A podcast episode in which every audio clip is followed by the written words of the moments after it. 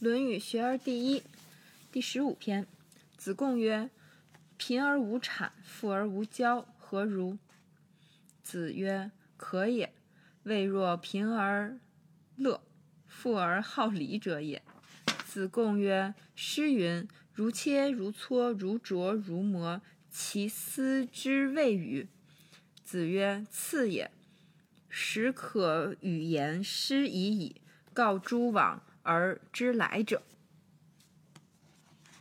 所以这就感觉前面就是有一个学生问老师说：“那个怎么样才更好？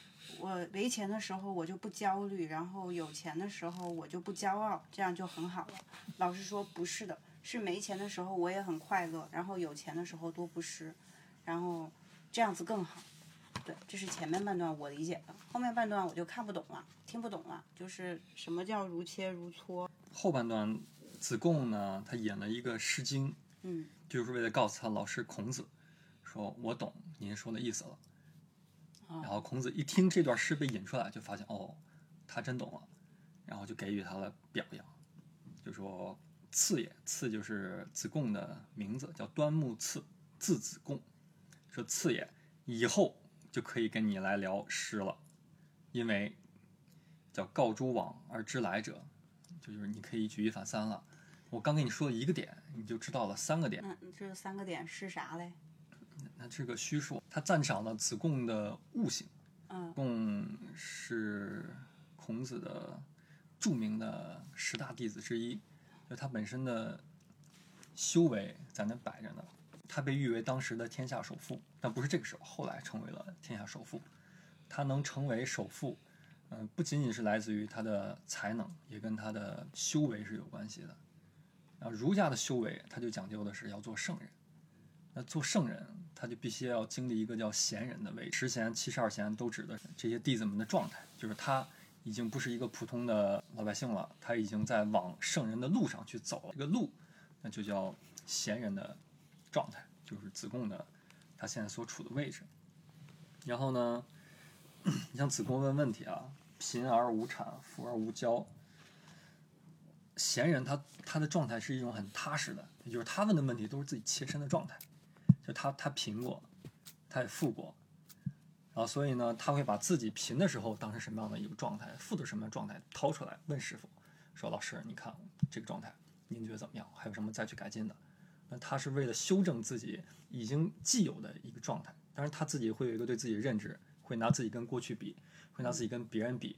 那这个比较就是说，他觉得现在的状态比那些我们说的世俗的人，所谓的世俗人，这没有贬义，只是说那些人他们的生存的目的性比较偏被动的，嗯，被一些家长里短事情，吃饱了穿暖了，生孩子，教育孩子，就这些事情。然后更多的呢，为了一个所谓的自我的传续，啊，去做的这一切事情。但是所谓圣人呢，圣人的根本就不要在那个链条里待着。我们说叫无我，或者说叫大我。所谓的无我的基础呢，就是有这么一份苦，或者说一份事业，那他自己跳进去去承担了，然后让别人去享受果子。普通人其实是反着的，要么就是想别人做的付出，我去能够有一个少付出得到一些东西。或者说是，踏实一点，我付出一分得一分。所谓的圣人，他们不想付出，也不想得到，就该做什么他就做什么，也不去说这事儿该不该我做，他不管这些，只是看我的能力能承担的是什么。圣人，圣人，贤人就是以这个标准去做，但是还没有做到，他需要不断的提醒自己。圣人也不想做，也不想承担。圣人不会去定义他现在的是不是承担，是不是付出，他就只是做。但是从现象上来看的话，他承担了很多。但是他这个承担不是为了自己而承担，他有个核心，就是这件事是为谁做的？利他吗？对，不求回报。嗯，他也不求我感谢你，也不求。历史上真的是有有一些人，他背了很多骂名，但是实际上却利益了很多的老百姓。嗯，举个例子，比如说明朝的张居正。现在我们管他叫明朝的中兴之臣，因为由于他执政的那一段时间，让明朝的王朝存续了好多时间，老百姓的生活很困苦，然后上面的这个官员呢，执政效率很低，他做了大量的这种改革，这种改革就要动很多人的蛋糕的，这不是一般人能做的。那他呢，其实用了所谓的就是一些我们看来不干净的方法，嗯，比如说他上位的方法，他走后门，他用了太监的关系。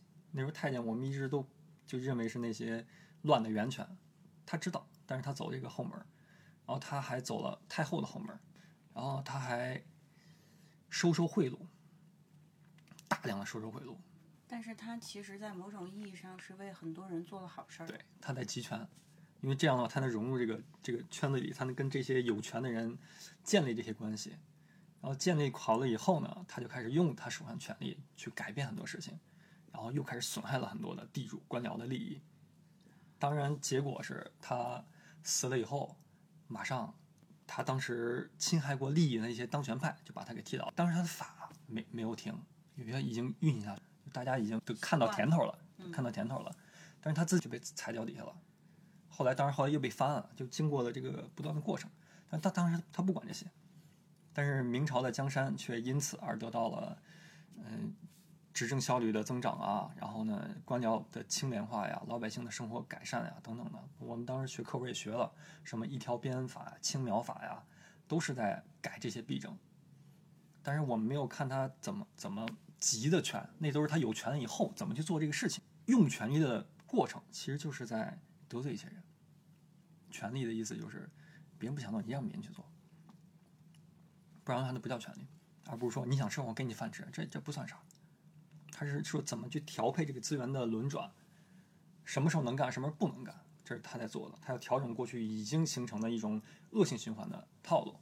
嗯，当然，他人家是一个大文豪、政治家，就这些弊端他都知道，什么该干，什么不该干，然后会被人骂，会被人抓小门，他都知道，但是他还是干了。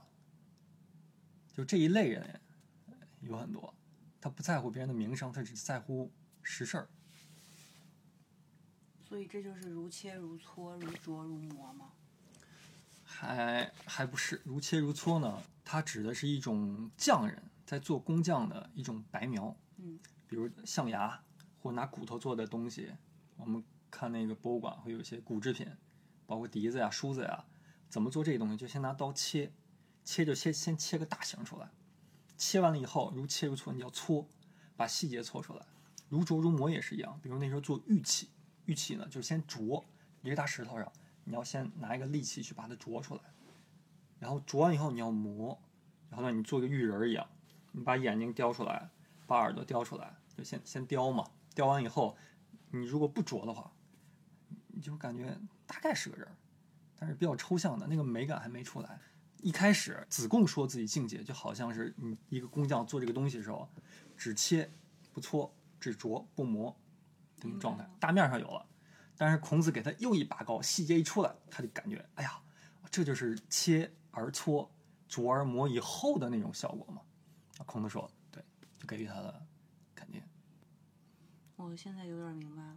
嗯嗯，然后呢，然后就要看他所讲的切指的是什么，搓指的又是什么。问完了以后，孔子先说了一个叫可也，可也是啥？还行吧。对，还行吧，六十分儿，嗯，也就是切的部分，你起码切了，是个人形了，对吧？你不像其他人切都不切，不切是啥？不成器，不成器，就这东西它没法用。然后呢，但是你光切而不做细节，那它用不久，用不细。然后呢，子贡他说了“贫而无谄”，贫跟富啊，这个在古代是分着的。它有另外一个叫穷通，这俩是对应的。贫专门指的是经济状态，就是物质生活的匮乏；穷穷跟经济是没有关系的，它主要指的是一种仕途或者说志向上能否实现，实现不了叫穷。那那通呢，就是说他已经飞黄腾达，比如想从政的，那他当了一个官员；想带兵的，他当了一个将军。那现在穷，我们也跟经济挂钩了。古代贫就是贫。如果说一个想过日子的人，那他的所有的价值观都是跟想解决温饱相关的话，当他物质匮乏的时候，他的本能就是想去改善，嗯，这个无可厚非，因为他不舒服，不舒服就想让自己舒服。那怎么改善？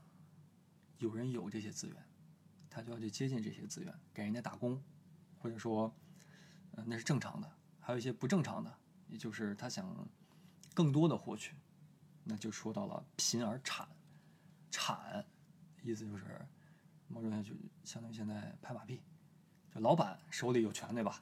他能决定我们能拿到好项目，或者说年底的评分，或给我们涨工资。作为一个员工来讲，你就想让老板舒服，因为人舒服，他就会给你相应的回馈。你让人家不痛快了，他也不会给你好的东西。所以这种谄呢，它不是那种实事求是的，就好像明明这事儿做错了，你却说人家做对了，反而给人找了各种的你做对的理由去支撑他，让有资源这些人觉得我真的很对，我好爽，拍马屁呗。拍马屁，这就是谄，谄，我们说小人才做这种谄媚之事。那这有一些人他也拍，但是实事儿，人家真做对了，他就你就说你做对了，这无可厚非。你真做错了，你就委婉说出来他做错了，那也无可厚非。这个委婉跟铲又不是一回事儿，铲就有点儿你颠倒黑白，嗯凭着你的口舌从中得到一些超额的利润。比如宦官，为什么宦官乱政呢？他的文化素质没在，不像当时的文官是科举体系出来的，一学十几十年，他没有。从小人宦官进宫，从几岁开始，十几岁开始就学的伺候人。那这种人去给皇帝出谋划策的时候，你说他想他的出发点跟那些人出发点他就不一样。为什么皇帝有时候喜欢宦官呢？因为一到文官呢，文官说都是你这做的不行，你这做的不合理，都说的是都是给逆着人家来。宦官都是夸，对，宦官都是夸，因为宦官某些时候他是弱势的，他没啥权，伺候人的嘛，全都是来自于皇帝。再说宦官他竞争也很激烈，不是就一个宦官，一大把的宦官。但是宦官也有聪明的和不聪明的。对啊，拍马屁也分等级，产也分等级，太直愣了，那反而就变成了把皇帝当傻子了。然后面皇帝明明是个秃头，你夸人家，哎，你这头发真好看，这就不对了。这个产呢，就是这种用一种歪曲，让别人痛快了、舒服了，然后人家这个手上有资源的人，也就是富人，才会给予他超额的东西。比如你同样打一份工，嘴巴好一点的，可能就会节前多给你一口米，这是很正常的事情。在这种人际社会里面，比如买菜，你嘴甜一点，人家就会多可能多给点东西，或免点东西，很正常。就是它是很生活化的。所以这种贫而产，那这是老百姓的某种意义上的本能，但也会有一些人选择贫而不产。那不产就意味着你跟产的人去竞争的话，你就要自己稍微的挨饿一点，或者说别人付出一份辛苦，你要付出一点五份辛苦才能得到同样的那一份东西。那为什么他能这么做？他能甘于去忍受这样的贫穷或者说物质的匮乏，还要坚持初衷？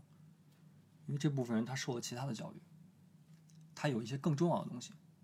我们说气节，比如文天祥命都不要了，高官厚禄给了他，他不要，他就要死，因为他亡国了，他宁愿死，他都不会报效新的主人。他有一个另外的一个价值观在那撑着，跟他的这种肉体的苦比起来，那种精神的苦他更受不了。那必须得经过这样的教育，他才会有这种。那这种的一种价值观，更多的是一种反本能的。反本能的意思就是说，你现在难受，你受着。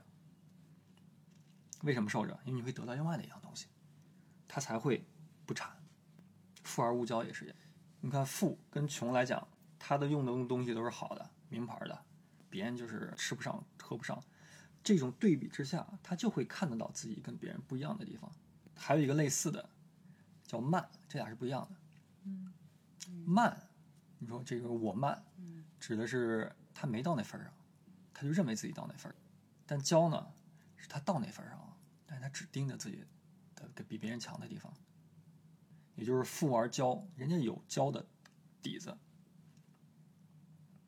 因为他只看见自己拥有的物质的部分，因为物质方面你确实比人家强，他就盯那部分。我们经常说人无完人嘛，有些人比如有钱，但是身体不好，他如果看到自己一个一个穷人比自己身体好，他应该很羡慕。但骄的意思他不看那些，他就看自己比别人强的地方，所有自己比别人弱的地方都不看。我有一点意见，骄是马，对吧？那边一个桥，嗯，然后慢的话是一个心，所以我感觉骄是因为物质上面的原因去慢，而慢是因为心理和精神的原因去骄，可以这么理解吗？因为如果你说我慢是他还没有到达那个位置，或者是那个层次去慢，他肯定是比别人要强，所以他才慢的。那没有说一个他什么都不行，然后全慢的人。就是自我特别大，就是我觉得我是最厉害的，就是那种东西，那个是慢吧。本质上去论的话，慢它指的就是你对自己的认知高于你自己实际的位置。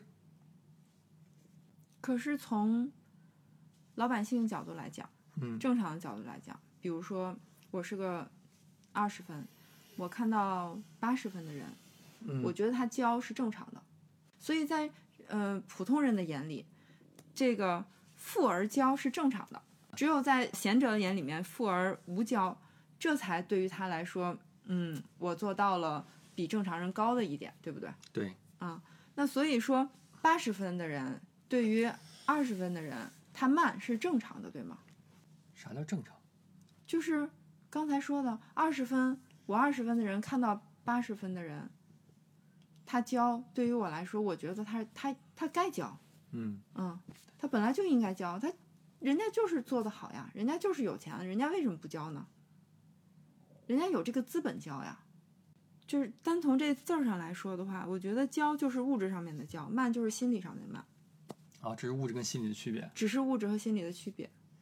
有一些贵族，他们会流行一种叫种姓的说法，嗯比如婆罗门，嗯。他其实什么都不行，就是因为这个种性，他就会觉得自己高人一等，嗯就这种骄傲，嗯，它不是基于物质的，你可以说它是一种心理因素，就他都是有自己比胜于别人的点所在的啊，血统胜于别人，或者他长得比别人好看，他总是能找到一个比别人高的那个角度去看待别人，就他总是站在高处去看别人，而人是站在不同的山上面的，有的是你是在高山，有的是你在低山，比如你碰到一个种姓比跟你一样的人，你可能就换一个山去看待他，同样把自己架在一个高山上面，他就开始说：“哎，我比你有钱。”这是教的教的人的状态，就是他总会找到一个高山让自己站上去。嗯嗯，而慢呢，他更多的是他没有站在一个高山上，他就告诉自己我站在高山上。比如说社会上有好多的愤青们，他指指点啊，你这不行，你那不行，你这个政治做的不好，你这个球怎么不会踢？他自己不会踢球。他教什么？比如马拉多纳去说这句话，那没问题。你去指指点点，人家就是踢得好，嗯这俩是不一样的。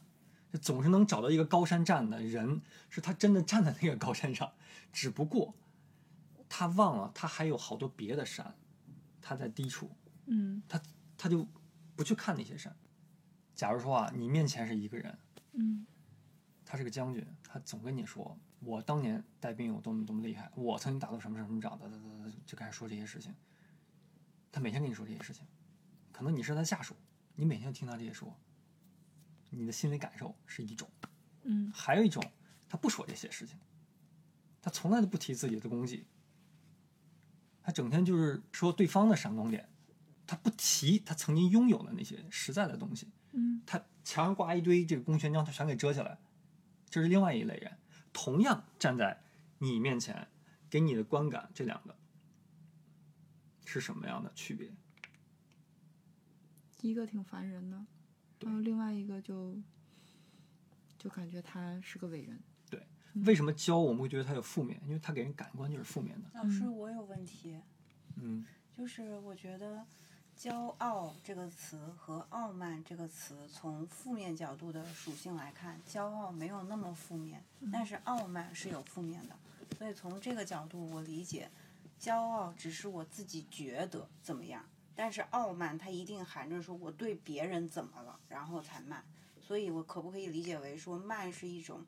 我会关联到别人，去跟别人产生交流的时候的一个状态，他也是觉得我自己高了，然后我对你那个态度比较轻慢，但是骄傲就顶多就是，哎，我已经这么厉害了，我还可以，就是他只是一个对自我的一个态度，能不能这么理解？就不要去看说高多少，我是不是高多少这个可能不重要，重要的是你高了以后，你觉得还是你把它就是做在就是体现在你在生活中，就是跟别人的接触上，偷偷的骄傲，你们也不知道呀，那就骄傲呗。但是我为什么你们会说我傲慢？是因为我跟你们的交流里面，你们看到什么了，你们才会说我傲慢，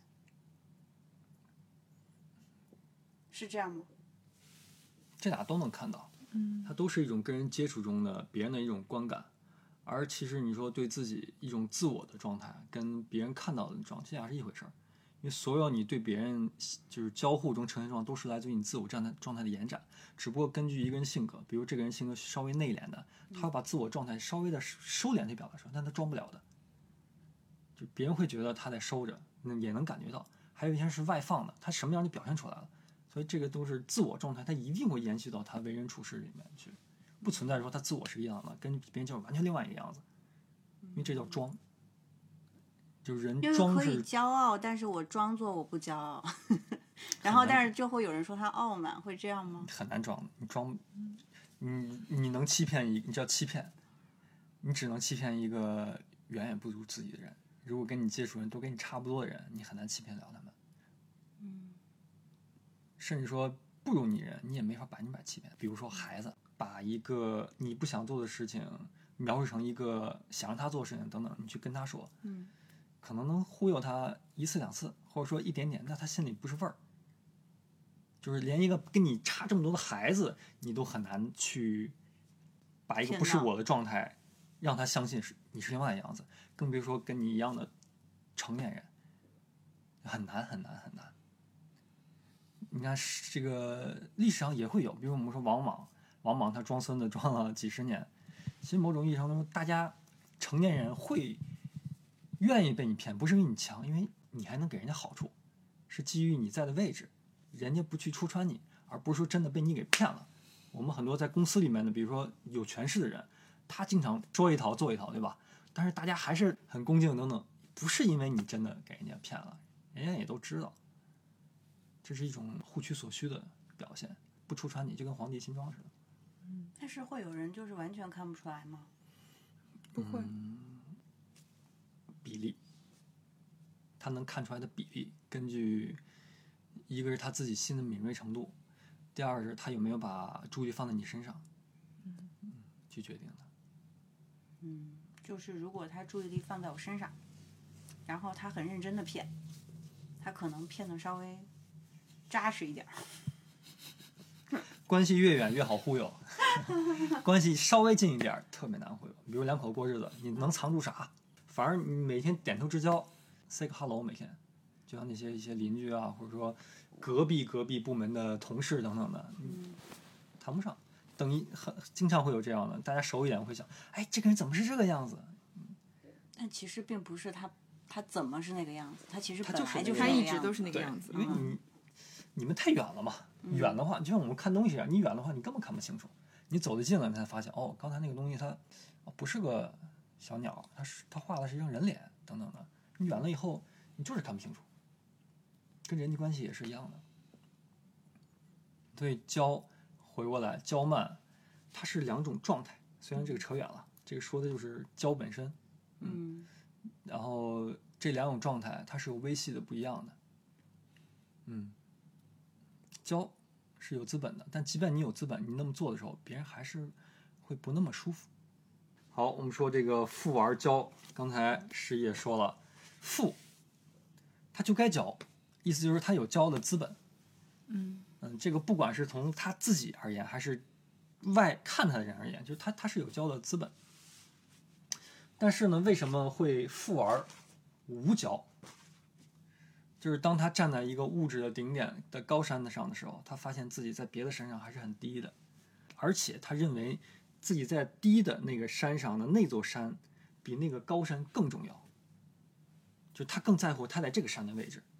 就比如说富而无骄，我们刚才说这是子贡的一个自己的一个状态，嗯他更在乎的是是不是圣人，是不是君子，而不是说我有没有钱。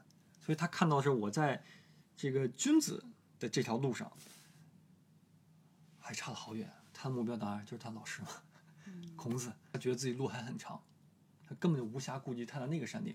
他包括跟别人接触，他想的都是：哎呀，我现在山好低啊，道德仁义礼智信，这些有没有？这些是决定他山高度的一些基本。那如果说这些点没有展现出来，他就很不舒服，过意不去。在这个时代长河，有好多这样为了某种信念而坚持的人，对，就是把物质的山没有看得那么重的人，他有一个更其他的山，他要去攀登的人。你只有有一个那样的山要攀登，你才能做到所谓的富而无骄，而他是真的不骄。但一个人如果认为物质的高山是比什么都重要的话，那其他的山他在什么位置根本不会看的。为什么那么在意要不要当一个君子呢？每个人有自己的因缘。我们说佛陀他是有，嗯，三十二相，八十种随行好，对，就是长得就特别的美美。他有个弟子叫阿难，阿难是他的表弟。阿难当时出家的发心就是觉得我表哥太漂亮了，我也想成为像他一样的人，他就出家了。那君子给人有各种观感，比如孔子，你想子贡看见孔子的状态，跟子贡看见其他的，比如说国君、其他大臣状态，他是有对比的。他就是想变成孔子呗。他就想成为孔子那样人，就那样的人，那样觉得这才是人。那孔子当时很长时间他是政治不得不得意的嘛，对吧？他官也人家也做高官，他很快被撸下来了。他他的物质也不是那么丰富，但是他就有那种我们说叫我们叫人格魅力，他就是人家就想跟着他。你看，比如说当时楚汉相争的时候，刘邦啥也不是，没出身没文化，但是为什么那么多人跟着他呢？而跟他的都是一个个人杰，汉初三杰，那都是什么样人物？萧何、张良、韩信。我们说那都是个顶个的，放任何时代都是星星一般的人，他就是跟着这么一个，我们说叫小混混，就是人好呗。魅力、人格魅力，你很难去用一个固定的标准去，因为有各种各样有魅力的人的状态，比如孔子的魅力跟刘邦魅肯定是不一样的，对吧？嗯，然后呢，会被他吸引人也不一样。那子贡他就是会被孔子那样所折服，觉得那才是人，活成别样的我不想去做。所以呢，在这样的一个强大动力的驱使之下，他就想做圣人。所以他的意思是，老师啊，我觉得你太牛逼了，然后我想变成像你一样的人，是不是只要做到这样就可以了？对然后老师说，不仅仅是这样，那这老师骄不骄傲？老师的目的是为了让子贡提升，OK，所以老师会说“可也”，意思就是说跟后面连起来你这么做，顶多就是你切了一刀，嗯，大型出来了，但你想变成我这样，你还得去雕磨，琢磨一磨。还，得搓一搓、磨一磨，把细节抠一抠，你才变成我这个样子。那细节就是后来他给的，嗯，贫而乐，富而好礼，也就是另外一个山是什么样子的。那贫而乐，那有的说法它是简说，叫贫而乐道；还有说法叫贫而乐。乐就是这俩是对仗的，嗯礼乐后面说的是礼，这个后面前面说的是乐。因为乐呢，我们是人什么时候才会去有去有乐器？那你得心态很平和的时候，你犯到事不上的时候，然后很焦虑的时候，人是不会懂乐器的，就是嗯，没钱的时候就不会没有这样的心境。啊，后来有一个是那个谁，陶渊明吧，嗯说宁可什么？食无肉，不可居无竹。对，嗯，这啥意思？就是我不吃肉可以，但是我得住的地方有音乐，这样类似的境界。竹子就是一种那种感觉，感觉，对，感觉清高的感觉。那乐器类似，嗯，然后当他的心中惦记的那些肉啊吃的时候，他没心情去弹乐器，他也弹不出来什么东西。当一个人可以不为外界所动，还能去安然的去弹乐器的时候，那他就说明他的内心追求的不是那样的东西。你追不追求那样的物质的时候，你才不会被那种物质的好坏所牵附。就是他的好你就高兴，他不好你就难受。你总惦记着你曾吃过的好的东西，你曾见过的好的景色，那你的心情就是被外面所牵着走的。那当这个贫而乐的时候，那你你已经摆脱那种的束缚，就是老百姓那种的束缚。它有一个相对安定的地方，境界。那这是以乐来解释的一个说法。那乐也是一样的，乐，我们一般说喜跟乐的区别，喜，心的往上扬叫喜，那上扬就是外境，就当你有一些好吃的好玩的好看的时候，你的心就会往上浮起来，就喜了。当它不好的时候，你就开始悲了。那乐呢？它是脱离这种外境上的起伏，你的心在一种安然的境界的那种状态，就是乐。然后富而好礼，那富了以后呢？富就是他有这样的经济基础，他可以去买到经济能力范围之内的所有的东西。那礼是什么意思呢？就是送出去你不能买。哦，这样，比如说钟，钟鼎，那指的是贵族的身份的象征。什么人可以用几个钟？这是固定好的。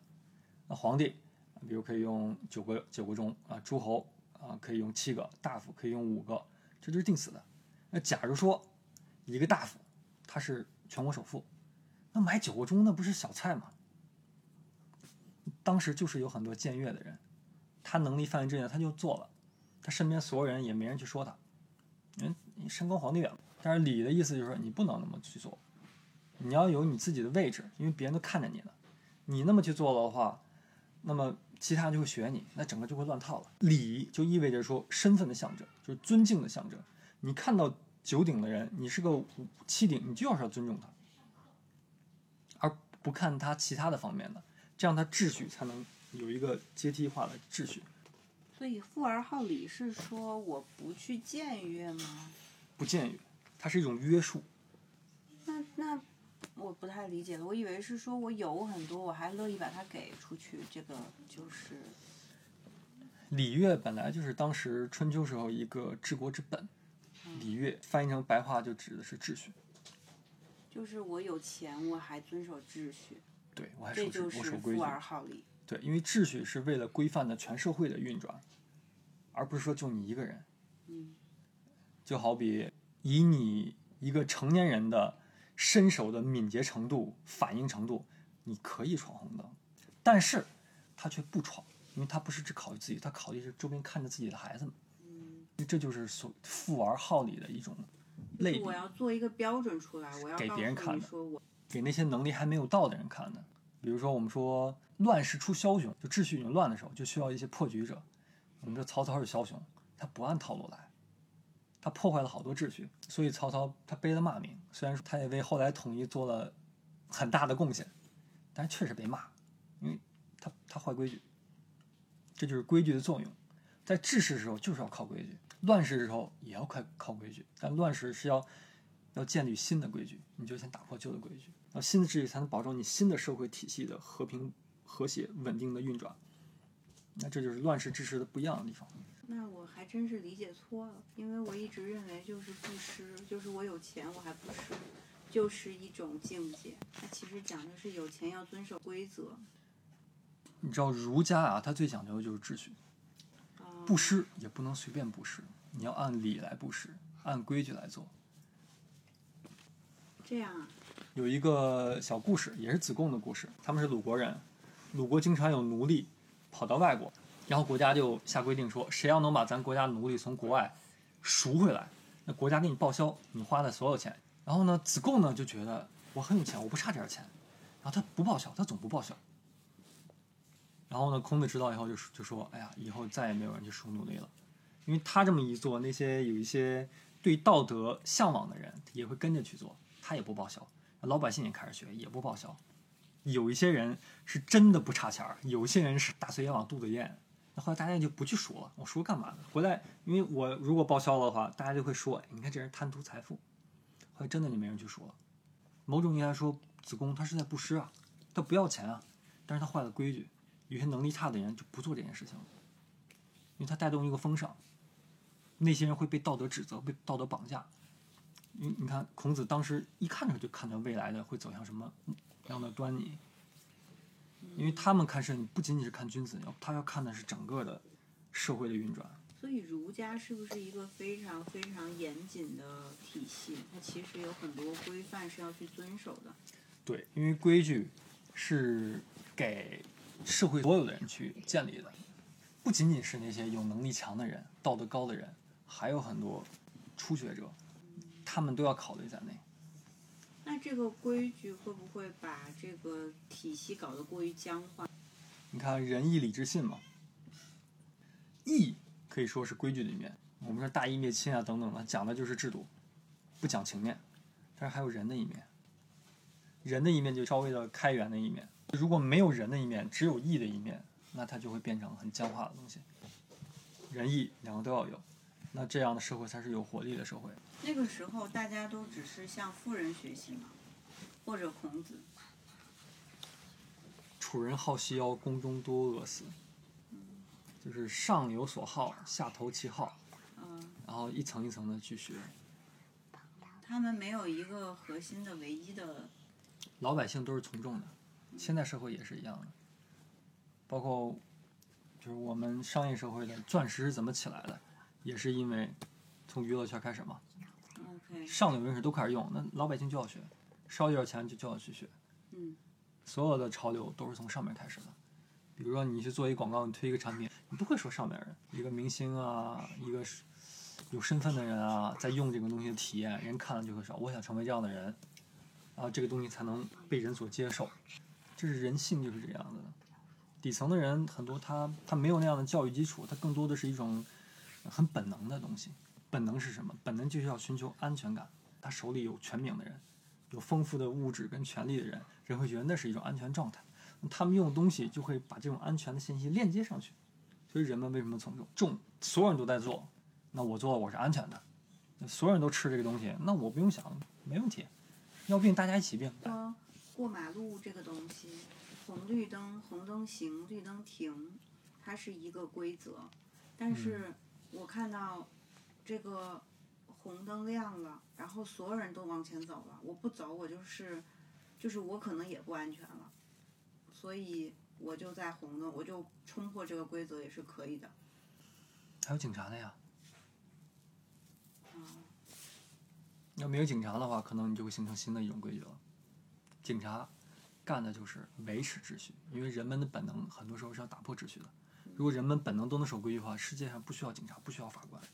就是人不会自己自动形成一些规矩，然后是比较容易从众的。规矩本身是一种束缚人的，人的本性本身就是想张扬的。那规矩很多时候就是跟人的本性相逆反的，很少有人本性就是守规矩的，除非他在守规矩中得到了甜头，或者他已经养成了一种呃守规矩的习惯，他才可以在守规矩的过程中，嗯、身心还很舒服。那也有很多强迫症患者，